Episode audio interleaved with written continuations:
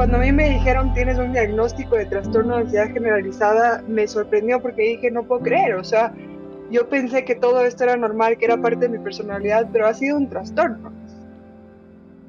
Hola con todos, bienvenidos a un nuevo capítulo de Lo que nadie te cuenta podcast. Este día tenemos una invitada súper especial, se llama Rafaela Leputre. Ella se graduó hace cinco años de psicología clínica en la Universidad San Francisco de Quito. Trabajó en un colegio como psicóloga de secundaria con más de 250 adolescentes, hasta que en el 2019 se fue a Inglaterra para estudiar su maestría en psicología y educación en la Universidad de Cambridge. Cuando regresó, decidió emprender PsyConnect con dos amigos. PsyConnect es una plataforma donde los usuarios pueden encontrar a su psicólogo ideal y tener terapia en línea. Bienvenida, Rafa. Cuéntanos por qué decidiste empezar PsyConnect y qué problema estás tratando de resolver. Bueno, hola, hola, Vane, hola, Ale. Eh, muchísimas gracias por invitarme. Bueno, PsyConnect, como, como tú dijiste, yo trabajé tres años como psicóloga de secundaria eh, con, con más de 250 estudiantes. Y yo lo que hacía es un poco atender los casos de estos, de estos estudiantes y referirlos a psicólogos que más ajusten a sus necesidades. Entonces, eh, obviamente mi, mi, mi, área es la psicología clínica y eh, cuando yo estaba estudiando mi maestría en Cambridge, yo reconecté con mi cofundador y él me dijo, mira Rafa, queremos hacer esto, PsyConnect, ¿ya? Entonces me pareció súper interesante porque eh, justamente es lo que había hecho en el colegio de, de, conectar a los, a los estudiantes con los psicólogos que más ajusten a sus necesidades, dependiendo del caso, dependiendo de la personalidad del estudiante y todo lo demás. Entonces me pareció súper interesante hacerlo con personas que no sean obviamente estudiantes, sino que personas del Ecuador y de Latinoamérica. Por eso comencé y decidí empezar PsyConnect eh, justo durante la pandemia, porque también pensamos que la pandemia fue el, el momento preciso para comenzar PsyConnect. ¿Cuáles son los problemas? Realmente nosotros estamos resolviendo algunos problemas eh, no solamente es uno, pero el, el, más importante es el acceso. O sea, en Latinoamérica eh, no todas las personas tienen acceso a servicios de salud mental. los psicólogos normalmente están ubicados en las ciudades principales de los, de los, eh, de los países y no todas las personas tienen este acceso. Entonces, lo que nosotros tratamos de hacer es que cualquier persona, en donde sea que esté, pueda conectarse, encontrar un psicólogo que se ajuste a sus necesidades y pueda tener terapia en línea. Y también la otra, la otra cosa que estamos un poco solucionando es que eh, el ingrediente más importante, o sea, uno de los ingredientes más importantes para que una terapia sea efectiva es que haya una buena relación entre el psicólogo y el paciente. Si no hay una buena relación entre el psicólogo y el paciente, la terapia no va a ser efectiva. Entonces, lo que nosotros tratamos de hacer con PsyConnect es que las personas se conecten con psicólogos que vayan a hacer este clic y que no tengan que ir de un psicólogo a otro psicólogo a otro psicólogo hasta encontrar el psicólogo que realmente, eh, realmente vaya bien con, con la persona. Increíble, Rafa. Una pregunta que me vino a la mente ahorita es, ¿cómo es el proceso de matching? O sea, ¿cómo ustedes saben qué psicólogo va a ser bueno para qué persona? A ver, es, es, es un tema un poco subjetivo, obviamente, ¿no? Porque eh, no, no, te puedo decir, verás, este, este psicólogo va a encajar perfecto contigo, pero sí se puede ver con, eh, primero con el caso, o sea, dependiendo del caso, porque hay hay eh, problemas de salud mental que eh, van mejor con terapia cognitiva conductual, otros que van mejor con terapia psicodinámica. Entonces, dependiendo del caso, uno, uno va viendo eh, cuál terapia va a ser más efectiva. Después también un poco la personalidad. Entonces, si tú eres una persona súper introvertida, una persona que tiene, digamos, hay personas, digamos, que tienen miedo a hablar, soy mujer y tengo miedo a hablar con hombres, ya sabemos que no tenemos que mandarle a una persona que sea un hombre y que sea tal vez súper extrovertido y que le va, le va a intimidar y que no va a poder conversar con él. Entonces, eh, vemos mucho la personalidad, eh, el tipo de terapia, eso es, eso es básico, o sea, el tipo de terapia para el caso que, de, cada uno. Y vamos, eh, vamos analizando todas estas cosas para que llegue a la persona indicada. Y Rafa, cuéntanos un poquito más ¿Cuál ha sido tu experiencia personal navegando tu propia salud mental? A ver, yo, esto, esto es un poco chistoso porque yo crecí en una casa donde la ansiedad estaba muy presente. Y yo crecí pensando que la ansiedad era algo normal. Entonces yo en el colegio me acuerdo que yo tenía siempre una herida en, el, en, la, en la, frente, que cada vez que estaba ansiosa me, me, me hacía herida en la frente. Y para mí esto era totalmente normal. Y yo no fui al psicólogo hasta que eh, comencé a estudiar psicología y medio que me obligaron, o sea, en las clases tenías que ir a psicólogo porque era, era parte de las clases. Entonces, fui a psicólogo y ahí me di cuenta y ahí me dijeron y me diagnosticaron trastorno de ansiedad generalizada y me dijeron, tú tienes trastorno de ansiedad generalizada, pero yo como había vivido en una, en una casa donde la ansiedad estaba presente, era parte de nuestro día a día y era como, también la ansiedad para nosotros era nuestro motor, ya esto era era como nosotros, o sea, nosotros usábamos la ansiedad como nuestra motivación para hacer las cosas. Y cuando a mí me dijeron tienes un diagnóstico de trastorno de ansiedad generalizada, me sorprendió porque dije, no puedo creer, o sea, yo pensé que todo esto era normal, que era parte de mi personalidad, pero ha sido un trastorno. Y claro, esto, o sea, como les digo, esta herida que yo tenía en la frente y que me y, y, todo el tiempo, o sea, todo el tiempo cuando tenía alguna ansiedad o alguna presión o alguna cosa que me, que me molestaba, me hacía una herida en la frente y para mí era algo normal. Entonces ahí fue cuando comencé un poco a, navegar mi propia salud mental, a entender que hay herramientas que son saludables para manejar la ansiedad y, que la ansiedad no es un motor, o sea que sí, que es una reacción normal que tenemos, pero cuando hay un exceso de ansiedad en nuestro cuerpo, ya es, ya es algo que perjudica nuestra salud física y nuestra salud mental. Ahí fue cuando comencé ya a trabajar en herramientas, en, en eh, cómo manejar, o sea, en, o sea, haciendo meditación, haciendo deporte, porque eso ayuda muchísimo. Entonces ahí fue cuando comencé ya a, a, entender que esto es algo importante, que hay que manejarlo y que no es algo normal y decir, bueno, ya pasa y, y no pasa nada. Qué interesante porque lo que tú me cuentas me recuerda mucho a la época cuando eh, vivíamos y trabajábamos en Nueva York, Ale. ¿Te acuerdas que todo el día nos despertábamos con la ansiedad, con, Ale con el corazón a mil? Y llega un punto que tú veías a todo el mundo en Nueva York y así operan. Es la forma de operar con esta ansiedad. Como tú dices, es un motor en Nueva York, estar todo el tiempo corriendo de un lado al otro. Incluso hay esta palabra que usa todo el mundo súper como orgulloso, que es eh, que eres un hustler, que estás como hustling, o sea, corriendo y como... Y era el mayor orgullo del mundo ser un hustler. Y ahorita veo eso en retrospectiva y digo, hijo de madre, en verdad eso está como mal. Y te quería preguntar, ¿cuáles son las consecuencias, Rafa, de esta ansiedad a largo plazo? O sea, de la gente que, que vive en este estado de alerta todo el tiempo. A ver, como tú dices, estamos en un estado de alerta todo el tiempo y eso nos hace hipersensibles a cualquier estímulo que haya, eh, haya a nuestro alrededor. Entonces, cosas pequeñas que normalmente a una persona que no tiene ansiedad pasa tranquilamente, ok, es una situación que la pasa y, y, no pasó nada. Aquí, cuando una persona es ansiosa, es toda una, o sea, toda es una, una bola que viene hacia, hacia ti y eh, es, algo, es algo que te afecta a tu salud mental y a tu salud física. Yo creo que como tú dices, efectivamente se ha vuelto algo normal el estar en este hustling. Entonces, nosotros vivimos en una sociedad que todo viene tan rápido, tenemos una información, o sea, tenemos información rapidísima. Antes no teníamos redes sociales, no sabías, o sea, lo que pasaba en el otro, en el otro lado del mundo, no tenías idea pero ahora sabes al segundo qué es lo que está pasando en el otro lado del mundo, al segundo qué es lo que está pasando afuera de tu casa, o sea, sabes exactamente todo lo que está pasando en el mundo.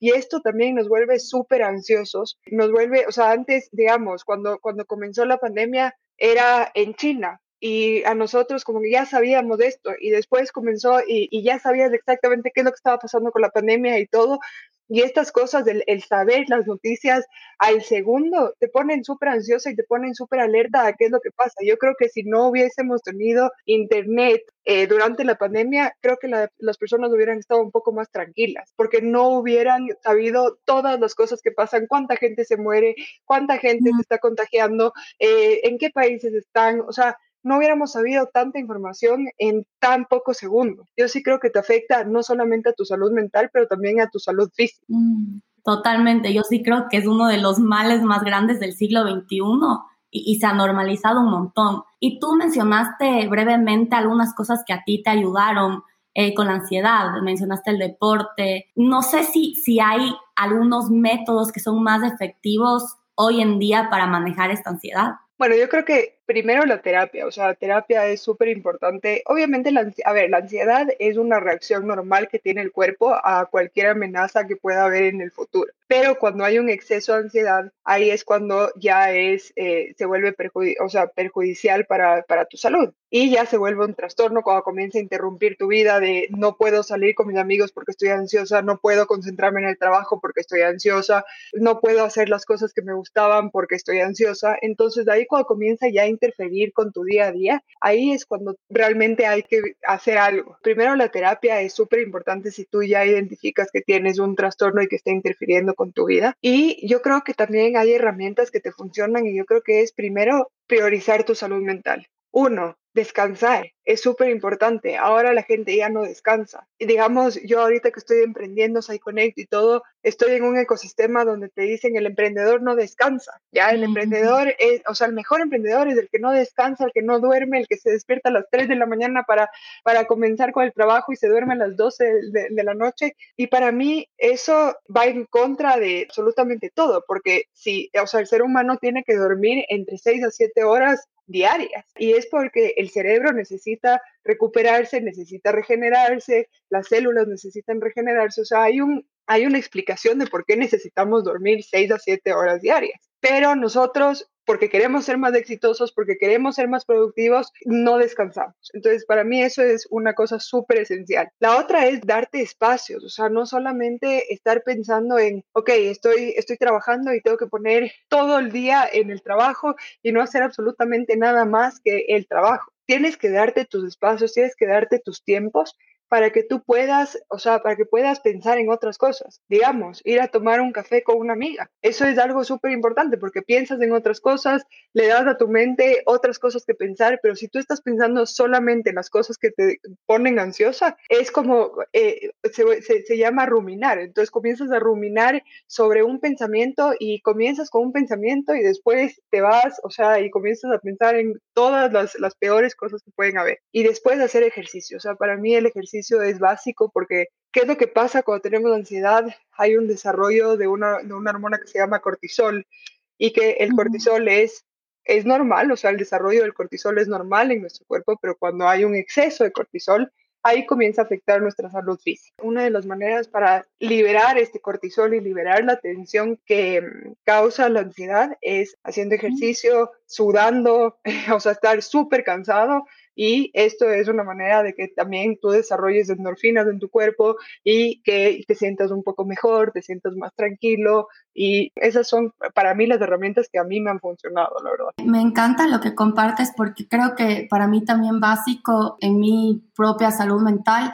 igual Ali y yo en el mundo de emprendedores, imagínate, también nos metían en la cabeza, no duermas, y aparte de que no duermas, hay miles de cosas que tienes que hacer. Sí, despiértate a las 3 para que puedas hacer ejercicio, para que puedas meditar, para que puedas aprender algo nuevo todos los días. Y aparte, eh, dale con todo tu trabajo. Esta no es la edad para descansar, tienes 20 años.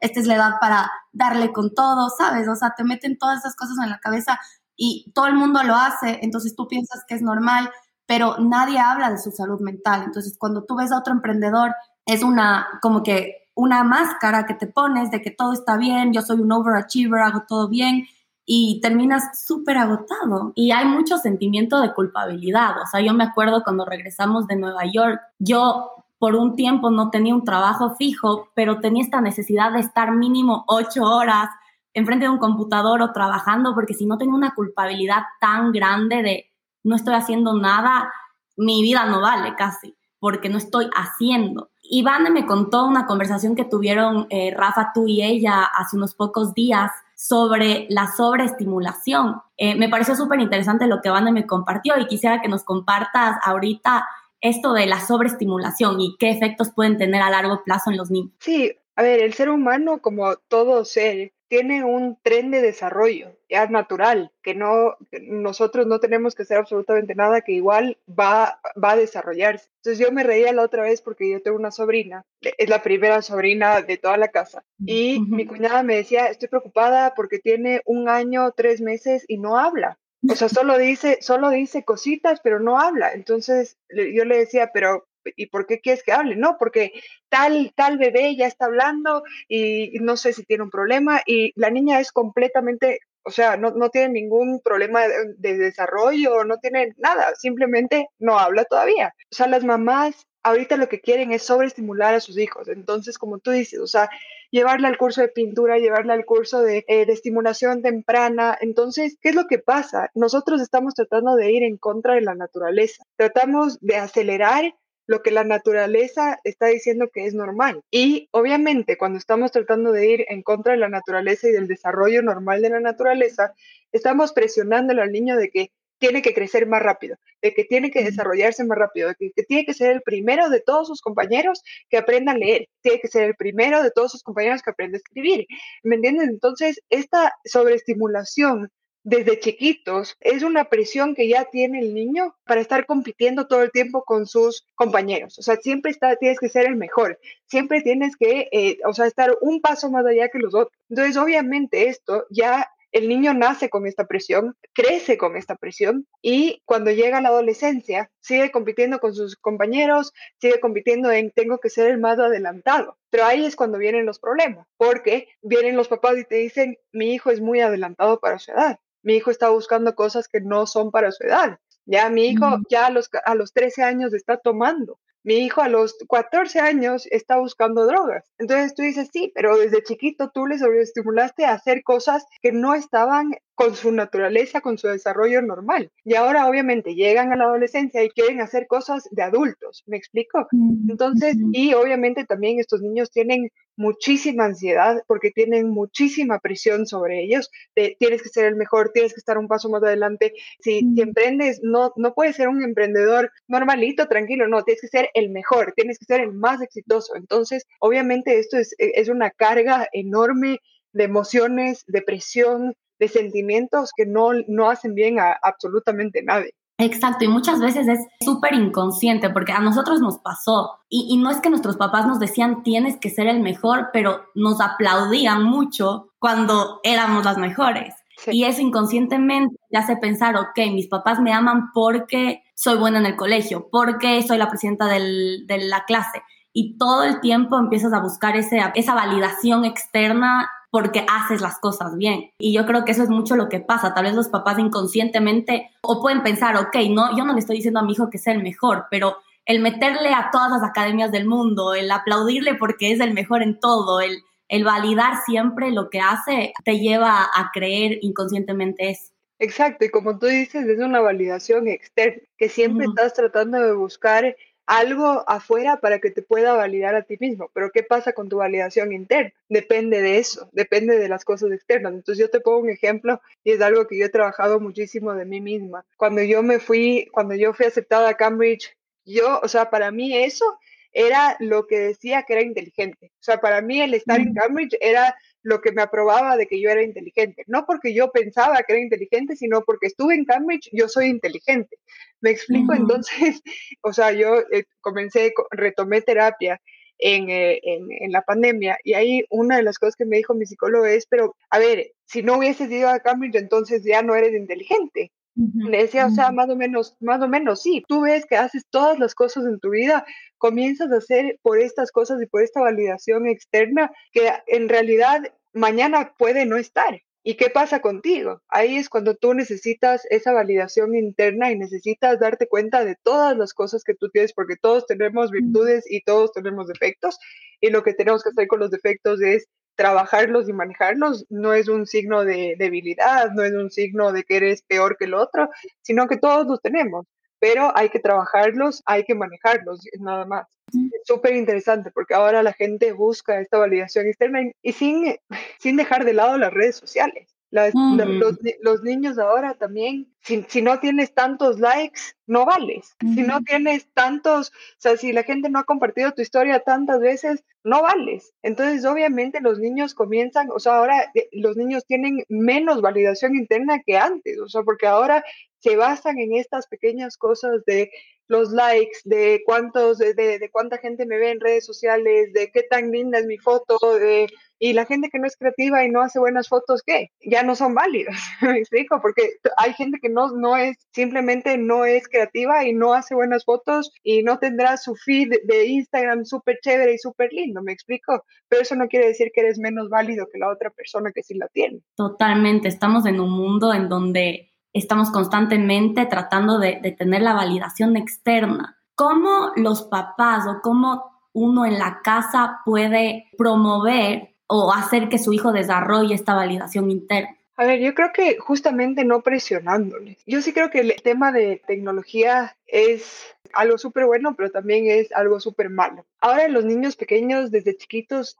tienen que llevar una tablet para el colegio y que es, es, normal porque obviamente ya vivimos en un mundo donde la tecnología está en todo lado y los niños tienen que aprender a trabajar con la tecnología y todo lo demás. Pero el que se vuelva un centro y que, digamos, los papás digan, para que coma mi hijo bien, tengo que ponerle la tablet, tengo que ponerle para que, porque si no, o sea, si no llevo la tablet al restaurante, mi hijo no se va a portar bien. Eso ya es un problema, porque estás dejando que tu hijo se deje llevar por estas cosas que no son lo importante. La otra cosa también es el desarrollo, o sea, dejar que tu hijo se desarrolle como lo normal, o sea, no, para mí la estimulación temprana sí está bien, pero si tú haces una sobreestimulación va a ser perjudicial, o sea, realmente no va, eh, no va a ser bueno para ti y se, lo estás adelantando, o sea, lo estás adelantando y después llega la adolescencia y los papás dicen, pero son demasiado adelantados, ¿qué pasó? No, no, no, no entiendo.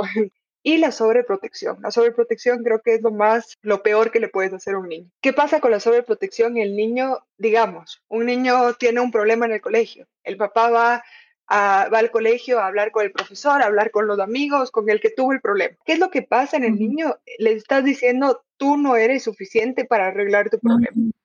Entonces, sí, los papás muchas veces sobreprotegen no por malos, lo hacen porque aman a su hijo y porque quieren todo lo mejor para su hijo. Pero cuando sobreproteges, el único mensaje que le estás dando a tu hijo es tú no eres suficiente, tú no puedes solo, tú no puedes hacer las cosas solo. Entonces, ¿qué es lo que pasa? Llega ya más adelante en la adultez y obviamente una persona tiene este pensamiento de yo no soy suficiente. ¿Y qué es lo que hace? Busca validación externa. Soy suficiente si hago esto. Soy suficiente si llego a hacer esto, soy suficiente si me aceptan en este trabajo, pero si no pasa nada de esto, no soy suficiente. Entonces la sobreprotección es algo súper importante que los papás tienen que trabajar porque obviamente los papás quieren lo mejor para sus hijos y no lo hacen por malos, pero tienen que entender que el único mensaje que le están dando al solucionarles todos los problemas, al hablar con la profesora, al hablar con él, o sea, si, si te caes, eh, ir directamente y pobrecito, no te caíste, no, dejarles, dejarles que se manejen solos, para que ellos sientan que yo sí soy suficiente, que yo me puedo caer, pero también me puedo levantar. Y no necesito de absolutamente nadie ni nada externo para poder levantar. Me parece tan interesante esto y hasta cierta edad creo que los papás son como las personas más importantes en, en, ayudar al niño como que, que desarrolle o no, pero también en la adolescencia, que justo estábamos hablando con todos estos estímulos, también es una edad un poco rebelde que casi que tu peor enemigo llegan a ser tus papás. Para un adolescente, porque tenemos bastantes que nos escuchan justo de esa edad, que están con esta presión que habíamos hablado de las redes sociales, eh, de ser perfectos, porque las, ahorita ya no solo tenemos Instagram, que es una foto, sino tienes TikTok. Entonces justo estábamos hablando el otro día que ya no es solamente cómo te ves, sino es cómo te mueves, cómo actúas, cómo hablas. Entonces tienes esta extra presión de toda tu personalidad tiene que ser de cierta forma. Y nos pasa con Ale que vemos las amiguitas de, y, la generación de mi niña chiquita que tiene 19, acaba de cumplir, y todas se parecen en cómo caminan, en cómo hablan, en cómo, o sea, es impresionante. Y obviamente son mucho más como, digamos, extrovertidas y se mueven de otra forma que nosotras a los 19 capaz éramos como más niñas, ¿no? No sé, Rafa, tú como que, ¿qué has visto? ¿Qué consejos tienes para estas niñas que tienen tanta presión o estos niños que tienen tanta presión de ser de cierta forma? ¿Cómo pueden encontrar su propia voz cuando todo el mundo te dice que esto es lo cool? A ver, como les había dicho, yo trabajé en un colegio con 250 adolescentes justo de, de 15 a 18 años. Y sí, como tú dices, Ale, nosotros, nosotros de esa edad, o sea, yo no me considero vieja, pero tengo 29 años y yo, yo me acuerdo, yo a los 14, 15, era una niña, o sea, era una niña que pensaba en cosas totalmente diferentes a lo que piensan ahora. Y justamente yo creo que es trabajar esta validación interna para que no necesites de esas cosas, no necesites de el TikTok, de cómo te mueves, de cuántos likes tienes, de, de, Instagram, cómo está tu feed en Instagram y todo lo demás para sentirte válida. Yo sé que hay, o sea, ahora hay un boom de influencers y que, que, o sea, hay muchísimas influencers que muchas hacen bien, otras no tan bien, pero eso no es lo único que hay. Yo creo que estas niñas sí crecen en un mundo donde piensan ser exitosa es ser influencer, ser exitosa es tener tantos seguidores, ser exitosa es tener tantos likes y ser exitosa es la que se mueve mejor en TikTok. Y, las chicas hacen lo que sea para tener, o sea, likes en, en, TikTok. Yo he visto TikTok porque tenemos TikTok para Connect y veo que las chicas, o sea, ahora hasta llegan a a bailar en, en, bikini porque esto es, es, la forma en cómo van a recibir más, más likes y todo lo demás, pero eso no es lo que te hace válida. O sea, lo linda que eres, todo eso pasa, todo eso ya uno envejece y sí, tal vez seas una, una persona mayor que sea bonita y que tenga belleza, pero ya, ya pasa, o sea, ya, ya se fue. Pero ¿qué pasa más adelante? ¿Qué va a pasar contigo más adelante si solamente lo único que te daba validación externa era las redes sociales? Entonces yo creo que muchísimo de eso es trabajar tu validación interna, trabajar en qué es lo que realmente importa de mí, qué es lo que realmente me hace una persona válida. Y es para esto, yo sí creo que la terapia es esencial. O sea, si tú piensas que los likes me hacen válida, los seguidores me hacen válida y todo el tiempo estoy viendo TikTok de cuántas personas me han visto, cuántas personas me han compartido, cuántas personas, lo que sea. Yo sí creo que ahí, ahí tienes que hablar contigo mismo, decir, aquí hay un problema de validación mío, creo que yo no me estoy dando el lugar que tengo que darme y tengo que trabajar en ello. Porque TikTok mañana se puede caer, Instagram mañana se puede caer y qué va a pasar contigo. Yo sí, el consejo es tener una conversación contigo mismo y decir realmente qué es lo que a mí me describe, qué es lo que a mí me caracteriza y cuáles son mis fortalezas y cuáles son mis debilidades y en qué tengo que trabajar. Y darte cuenta que eso es solamente una validación externa que pasa, o sea, súper rápida que pasa, que no, realmente no, o sea, mañana tal vez no esté. Y ahí qué va a pasar contigo.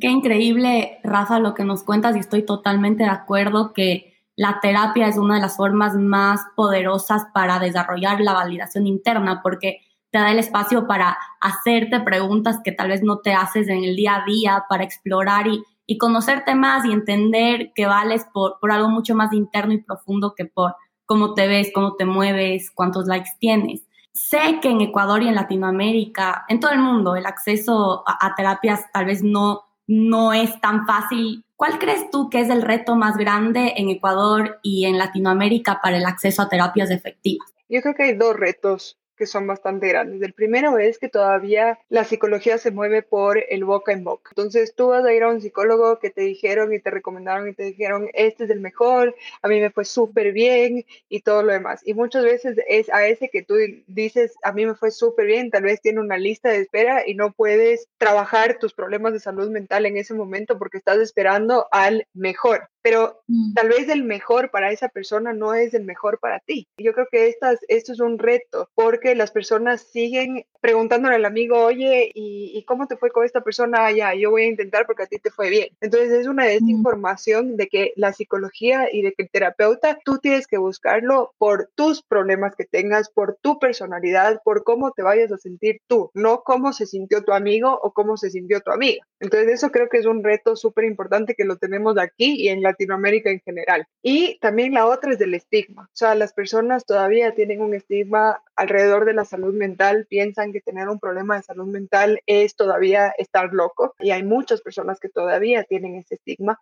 y por eso no van a terapia. Tal vez lo necesiten, tal vez se sienten súper, súper mal, pero no van a terapia porque ¿qué van a pensar? ¿Qué va a pensar tal persona si yo voy a terapia y si yo digo estoy yendo a terapia y estoy con un psicólogo? Yo te digo, en mi casa mi papá no cree en la psicología.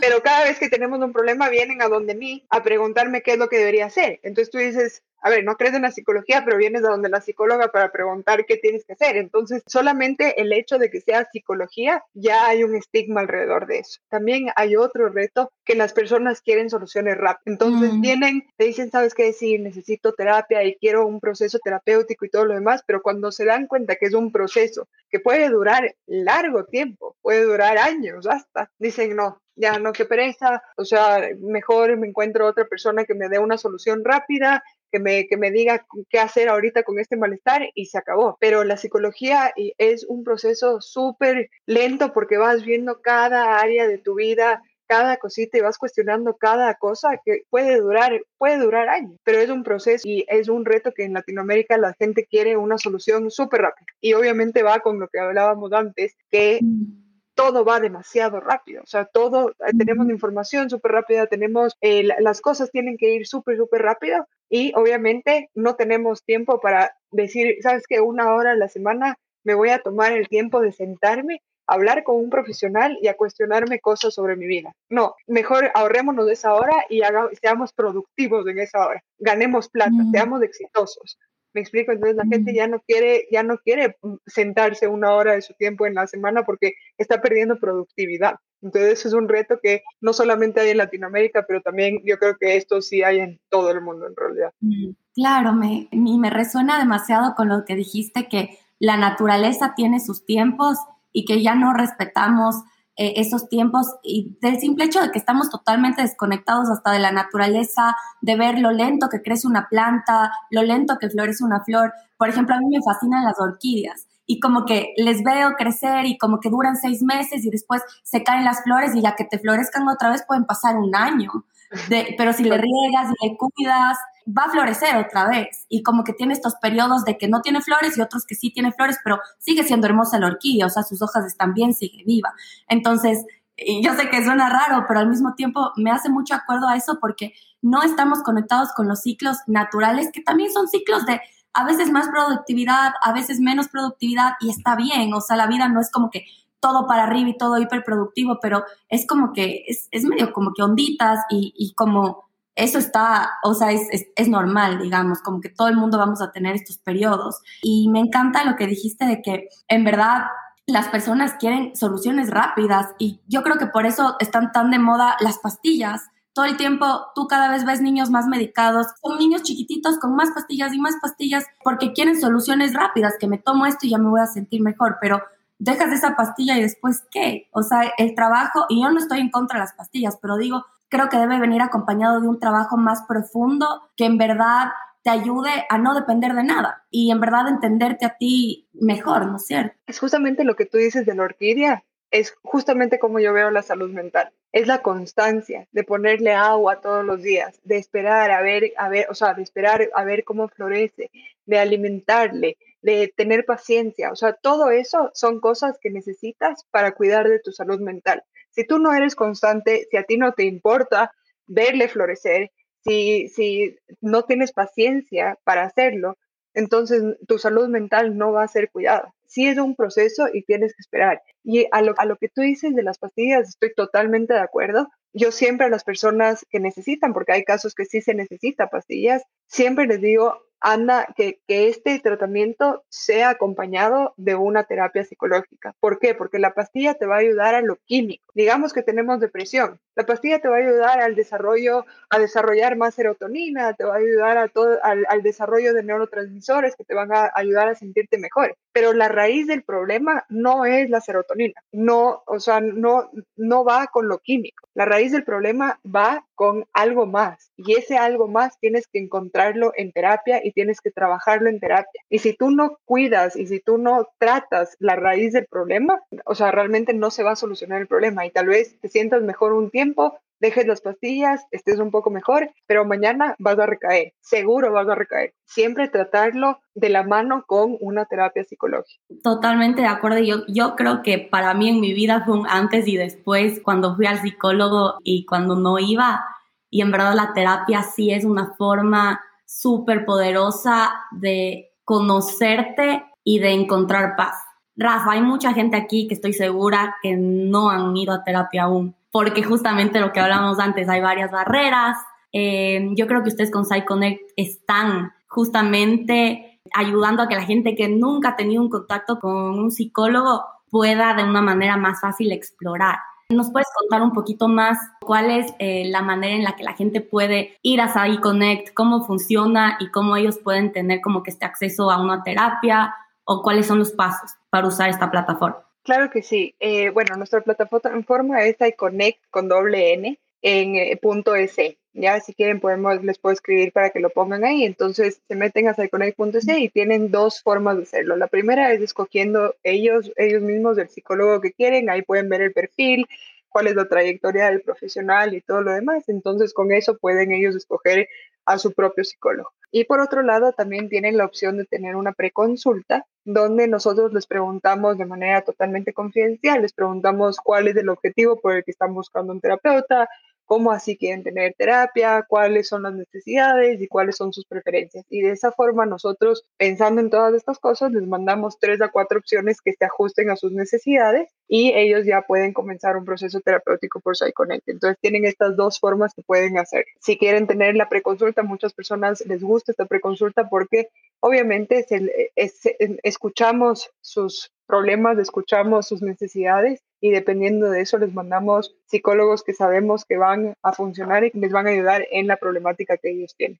Buenísimo, muchísimas gracias Rafa. Creo que esta ha sido una conversación eh, súper profunda, hemos tocado muchísimos temas, estoy segura que le va a ayudar a no solo a las personas que nos escuchan, también a mamás, a adolescentes, creo que tocamos literalmente todos los temas posibles. Y ya saben, los que nos están escuchando, revisen PsyConnect, si nunca se han atrevido a ir a terapia, yo creo que esta es la mejor opción. Yo siempre les recomiendo, cuando me preguntan cómo empiezo, esa es la mejor manera porque creo que puedes empezar explorando. Y también creo que es importante quedarnos con esto de que es una exploración justamente y que tal vez si no te va bien a la primera, no tires la toalla, intenta con otra persona porque también tiene mucho que ver con quién haces clic y cuál es tu terapista ideal, justamente lo que están tratando de hacer ustedes. Nos despedimos, muchísimas gracias Rafa, otra gracias, vez. Dale, gracias, dale. Gracias, nos vemos en el siguiente capítulo de Lo que nadie te cuenta.